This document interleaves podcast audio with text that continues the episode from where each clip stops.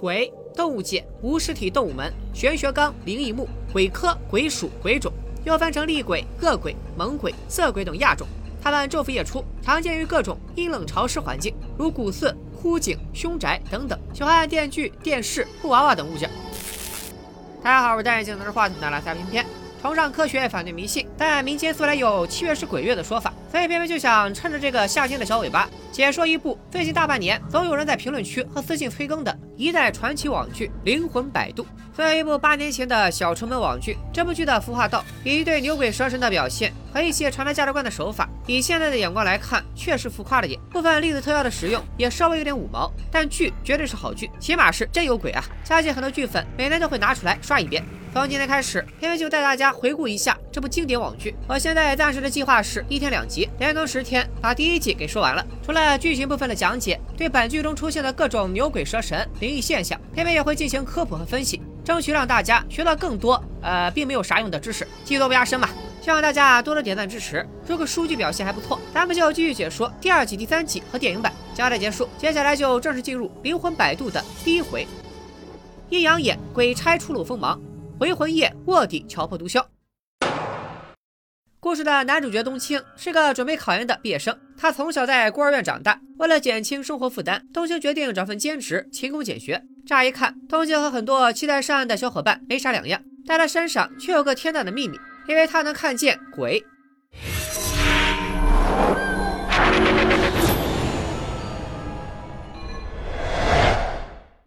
这天，冬青收到了一份 offer，去一家叫四百四十四号的便利店当售货员。听这个名字就感觉不太吉利。果然，冬青入职第一天，同事就神秘兮兮的凑到他面前，问他胆子大不大。都说这儿啊，晚上十二点之后不干净。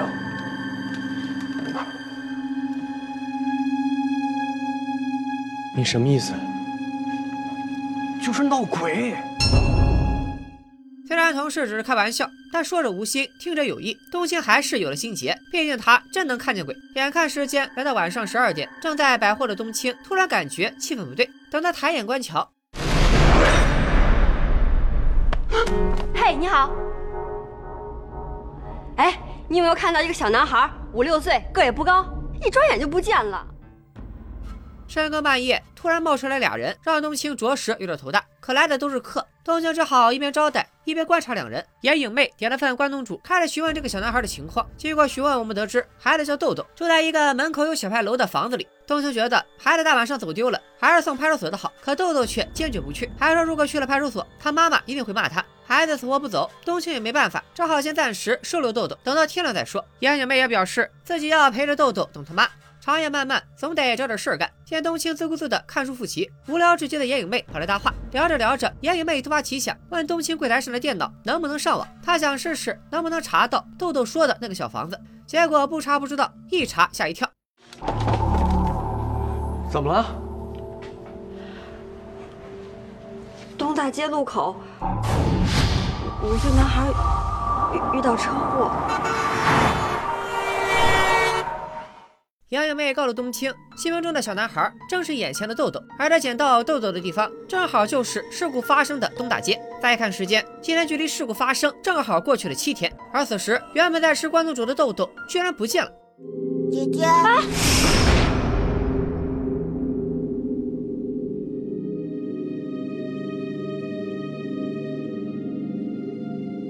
姐姐，我想吃这个。吃吧，哥哥送你。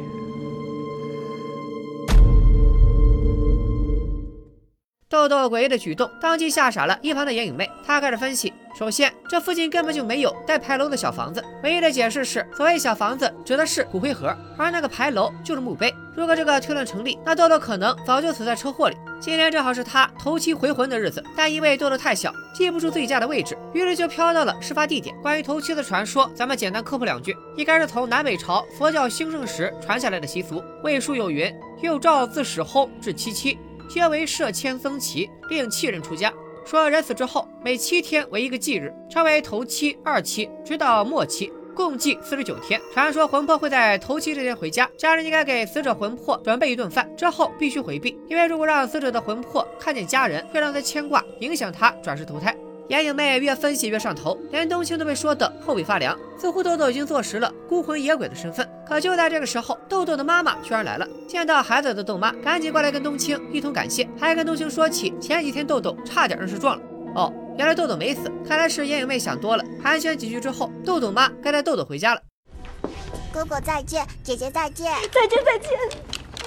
哪有什么姐姐，不就一个哥哥吗？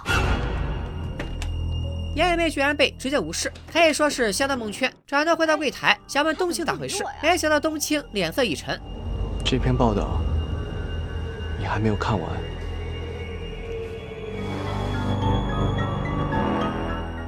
冬青又打开收银台看，刚刚眼影妹结账的钱果然是一张冥币。这里咱们简单盘一下眼影妹的身世。眼影妹大名王小亚，一周前豆豆险些遭遇车祸，但关键时刻小亚挺身而出，牺牲自己救下了豆豆。而她因为某些原因找不到回家的路，这才在回魂夜跑到了事发现场。而之所以豆豆会出现，就是因为当晚小亚回魂，豆豆妈为了祭奠救了自己孩子的小亚，带着孩子来路口烧纸。小亚用的钱就是在路边捡到的纸钱。不过这里其实有个小问题，小亚是个鬼魂，常人是看不到的，为什么豆豆却能看到，还能跟他一起吃关东煮呢？如果要解释的话，大概就是小孩子内心干净，或者天眼还没关，再加上小亚是豆豆的救命恩人，两人缘分匪浅，所以豆豆才能看到小亚。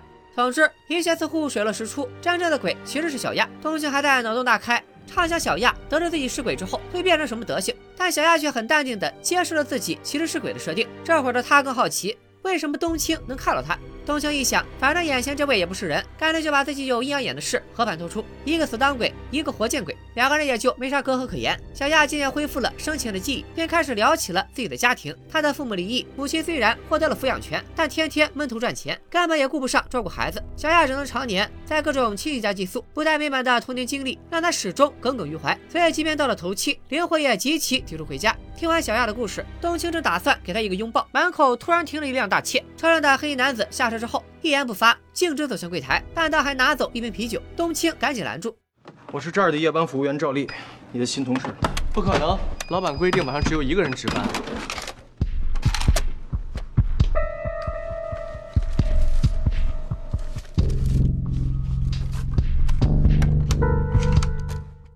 冬青看着赵丽熟练地换好衣服，心中不免有些疑惑。小丫也过来提醒冬青：“哪有开大切的售货员？这种人就该当我男朋友。”赵丽在场，冬青也不好回复，正在纠结该咋办。看到电脑屏幕的赵丽先开了口，她表示小亚虽然出了车祸，但人一直活着，是无良媒体为了抢新闻硬给人写死了。不过这场车祸把小亚撞成了植物人，这会儿他正在人民医院里躺着。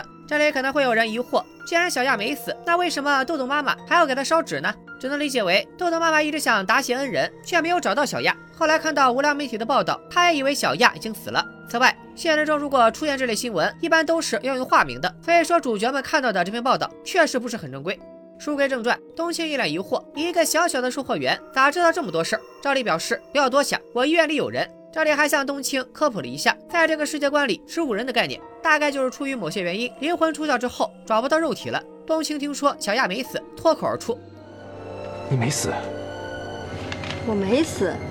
说什么呢？我当然没死啊。”知道实验的冬青随口给搪塞过去。赵丽再次补充：小亚虽然捡回一条命，但可能是灵魂出窍太久，已经进入了病危状态，搞不好今晚就要驾鹤西去。一听小亚要死，冬青也顾不上照例旷工一小时就开出的警告，拉上小亚的灵魂就往医院跑。可真到了病房前，小亚却死活不进去。原因前面咱们已经说过，小亚从小就没感受过母爱，孤僻的性格让他产生了厌世情绪。但冬青可是主角，他自然不会坐视不管。你不是感觉孤独吗？我来给你讲讲什么他妈的叫他妈的孤独。我没有家人，没有朋友，没有人爱我，理解我。我每天都是一个人。时间长了之后，连我自己都在怀疑自己到底是人还是鬼。这才是真正的孤独。冬青祭出比兰大法，小亚的情绪平静了不少。冬青趁热打铁，黄管鸡汤，小亚终于放下了心结，跟冬青一起走进了自己的病房，并见到了一直守在病床前的母亲。当然，这会的小亚还是鬼魂，所以在母亲眼里，进门的只有冬青一个人。她以为冬青是小亚的好朋友，简单寒暄两句之后，小亚的妈妈讲起了过去。前文书咱们说过，小亚不愿回婚的原因是从小就没有得到母爱。但是对于小亚妈来说，她也有说不出的苦衷。当妈的不爱女儿，那肯定是假话。但作为一个离异的单身母亲，养家的重担完全落在她的肩上。为了能让女儿过上更好的生活，她只能拼命赚钱。可正所谓，搬起砖就没法拥抱你，放下砖就没法养活你。妈妈越拼命，小亚就越感觉不到母爱。如今生活越来越好，可小亚却生命垂危。妈妈终于意识到自己对女儿的亏欠，而一旁听着的小亚早就哭成了泪人。她明白了自己的叛逆，也理解了母亲的身不由己。求你了，小亚，小亚，孩子。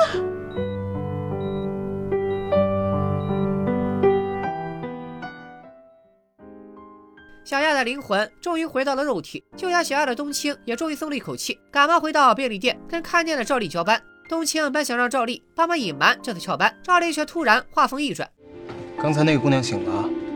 啊，醒了。你怎么知道有个姑娘？我还知道她阳寿未尽，因为她会遇见你。”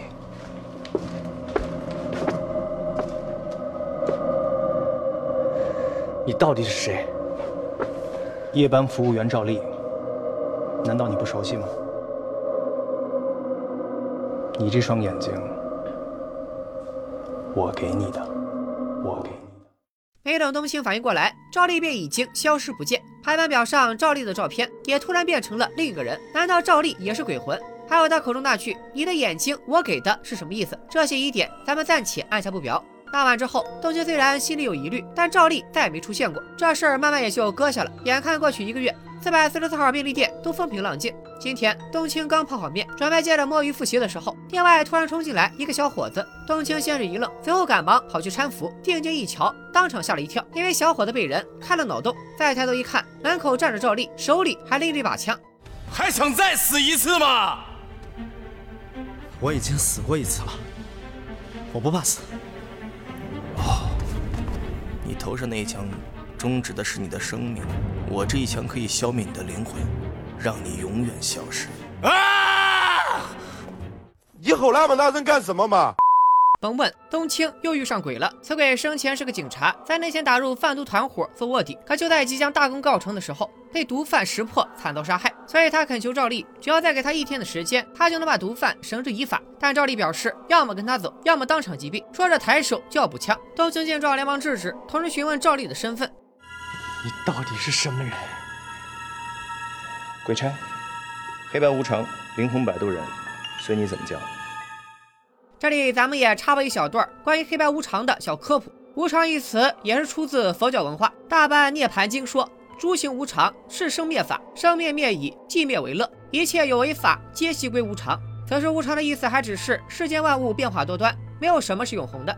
直到元明时期，才变成了鬼差的意思。传说白无常名叫谢必安，黑无常名叫范无赦，两人是铁丝不肉，情同手足。这天，哥俩走到桥下，眼看就要下雨。谢必安说：“我回家拿把伞，你站在此地，不要走动。”没想到老谢刚走，就暴雨倾盆，河水暴涨。老范心说：“我真的会谢。”他不愿失约，一直等，就这么被活活淹死了。老谢觉得是自己害死了好兄弟，便吊死在了桥柱。所以白无常的形象都是伸着长长的红舌头。阎王听了两人的故事，很感动，就让他们当了鬼差黑白无常。谢必安因为酬谢神明之人一定会平安，范无赦因为犯法之人没有赦免的道理。灵魂摆渡，顾名思义，其实就是黑白无常的现代版。赵烈和冬青分别对应黑无常和白无常。当然了，这俩角色的故事原型很丰富，还融合了很多其他元素。比如赵丽，根据后续剧情可以看出，其原型还包括东晋时期的高僧鸠摩罗什，以及地狱不空誓不成佛的地藏王菩萨。等讲到的时候，再给大家做科普。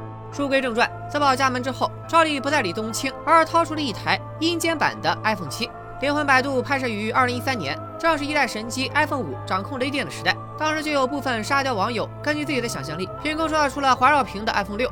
而灵魂摆渡剧组在此基础上，不仅研发出了透明探索版的 iPhone 七，更是给这部阴间神机配上了一段更阴间的故事。乔布斯生前在中国的销售量最好，所以现在归我们管。我们老板呢，又是这玩意儿的控，所以给他配了一百五十个女助手，让他抓紧时间搞研发。谁又能想到，现在 iPhone 十四都快出来了，依然没有实现环绕屏。当然，赵丽一套手机可不是为了炫耀，屏幕上是一套生死簿，其中就有小警察的照片以及他的名字小龙。赵丽不由分说，拽着小龙的手在手机上画押，并告诉他午夜十二点整就要把他带回阴曹地府。小龙听完也有点慌，只好摆出一副束手就擒的样子。但就在赵丽准备带他走的时候，找死！等赵丽挣脱时，小狼已经逃得无影无踪，煮熟的鸭子飞走了。赵丽气到当场暴走，接着一发狮吼功给便利店拉了电闸，紧接着一个闪现飞到冬青面前。看得出来，赵丽确实气到不行，不仅画风大变，连说话的声音都变了。我为什么要帮助一个鬼逃跑？他是个好警察，他要抓罪犯。他已经上了我的生死簿，我的消息传出的很迅速，我老板那儿已经接收到，如果我把人带走，老板会不开心。阴间的事儿你也敢插手？信不信我一枪毙了你？你能杀我吗？呃，看样子是不能。一听冬青这么说，赵丽突然停了手，顺便给店里开了灯。他表示冬青阳寿未尽，所以不会动手。也许是觉得自己不会死，冬青又炸着胆子问起了自己的阴阳眼。可赵丽却并未正面回答，反而说起了小龙。小龙已经死了，除了冬青之外，所有阳间人对他既看不见也摸不着。即便他身上藏着秘密，但放走这个孤魂野鬼也于事无补。冬青却认为，虽然小龙是鬼，但自己是人，他完全有能力帮助小龙完成他未了的遗愿。但赵丽以自己是这家便利店的幕后老板为由，要求冬青绝对不能插手。至此，谈话不欢而散，冬青工资也不要了，摔门扬长而去。一夜无话，次日天明，没领到工资的冬青这会儿已经弹尽粮绝，好不容易找到点泡面牛奶，结果还是过期货，没吃两口，肚子就开始翻江倒海。正在冬青准备去厕所窜一下的时候，眼前的一幕差点把他的屎给吓回去。你怎么在这儿？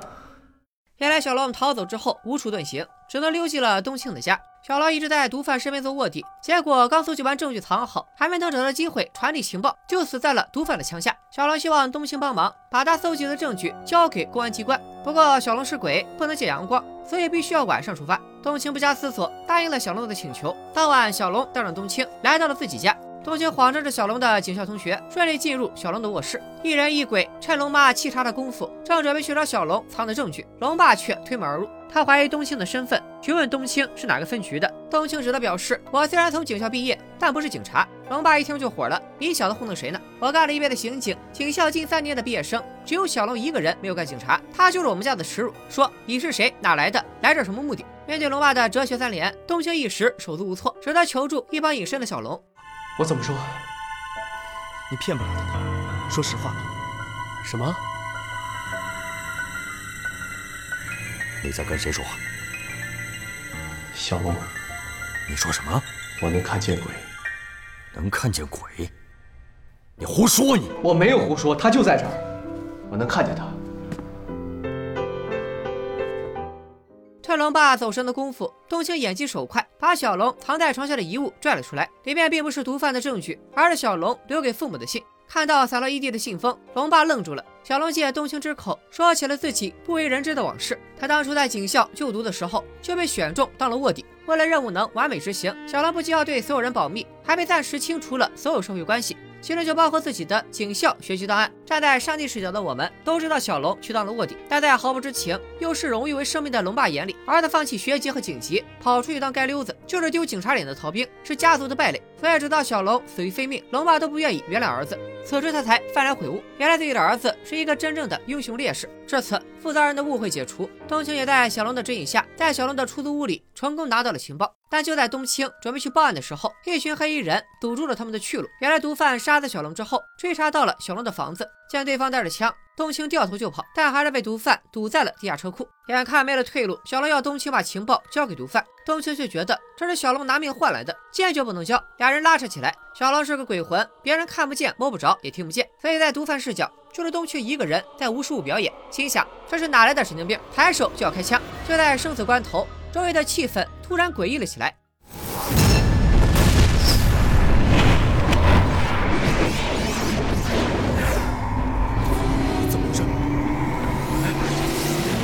什么情况？这小子有点邪呀！小龙的脸从惨白变成了铁青，明显就是化身厉鬼的前兆。厉鬼这种东西就跟丧尸暴龙兽一样，战斗力爆棚且力气极重，一旦放出来，后果不堪设想。但迷信科学的毒贩还以为是冬青的把戏，准备继续开枪。关键时刻，赵丽终于来了。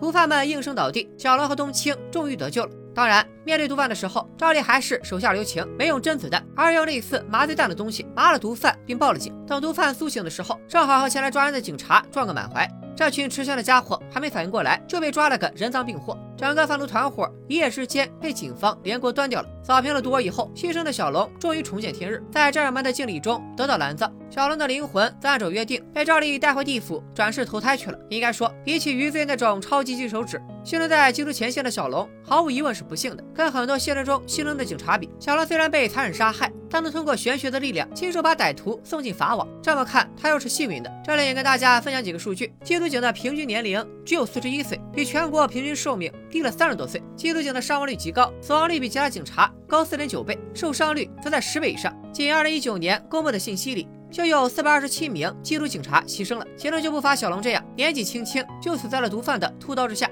而且现实世界中牺牲的缉毒警察，一般情况下是不会理悲的，以免毒贩去报复缉毒警的家属。这些人是真正的无名英雄，所以远离黄赌毒，不仅是对自己和家人负责，也是间接保护了英勇的缉毒警察。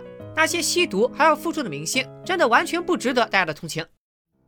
至此，一段公案了结，赵丽给冬青带来了这个月的工资，冬青也重新回到便利店工作。击败小龙的时候，冬青和赵丽之间有一段非常意味深长的对话。你那天假模假式的跟我说了那么大堆道理，为什么到头来要帮助我们？无聊吧，仅此而已吗？不知道你曾经是不是人。如果你曾经做过人的话，你应该明白，人不只是为了活着而已。得到的越多，折磨的越多。只有通过给予，才能感受到真正的快乐。这段话放在眼下，看似只是一个升华主题的结尾，但在整个《灵魂摆渡》系列里，这将是整部剧埋下的最大的一个伏笔，也是解释赵丽冬青羁绊的线索。至于这段话背后隐藏了什么深意，冬青的阴阳眼背后又有多少不为人知的秘密？这里先卖个关子，《灵魂摆渡》第一季前两集的故事到此告一段落。我在这个视频的弹幕里，应该时不时就会飘过几条尴尬，这个确实也没办法。《灵魂摆渡》上线于二零一四年。也就是整整八年以前，那会儿的网剧市场还没有大资本入局，像咱们今天讲的《灵魂摆渡》以及大名鼎鼎的毛片《余罪》《太太妃升职记》等作品，普遍存在硬件不达标、剧情相对简单、表演略显浮夸的问题，而且剧中的部分价值观也和如今有所出入。大我个人认为，《灵魂摆渡》作为上个世代的网剧，无论是对灵异事件的理解，还是对古典神鬼故事的改编，以及神奇的脑洞发散上，不仅是当时网剧的佼佼者，即便放到现代，只要在特效、道具和细节上稍加打磨，也是非常能打的。而且他把单亲家庭、致敬英雄等内容巧妙的跟灵异事件有机结合，全程诡异但不血腥，前半段有完整的故事铺垫，高潮有情理之中的反转，结尾还如此顺滑的完成升华，并用三言两语的对白抛出连接主线的钩子，一通操作下来，不管是当下饭的单元故事，还是当做有完整世界观的连续剧，都值得一看。本期视频讲的这两集只是《灵魂摆渡》的开篇，属于介绍背景的铺垫章回。下一期我将带大家隆重介绍本季最虎狼之词，也是我认为最诡异的篇章。咱们明天就更新第二回，是魔咒狐仙煞血迷心智，反西角绣血引路养鬼气，看大家好好聊聊强行变美的代价，以及积极写点的人鬼情未了。本期视频就到这里，感谢大家的点赞关注，咱们下期再见，拜了个拜。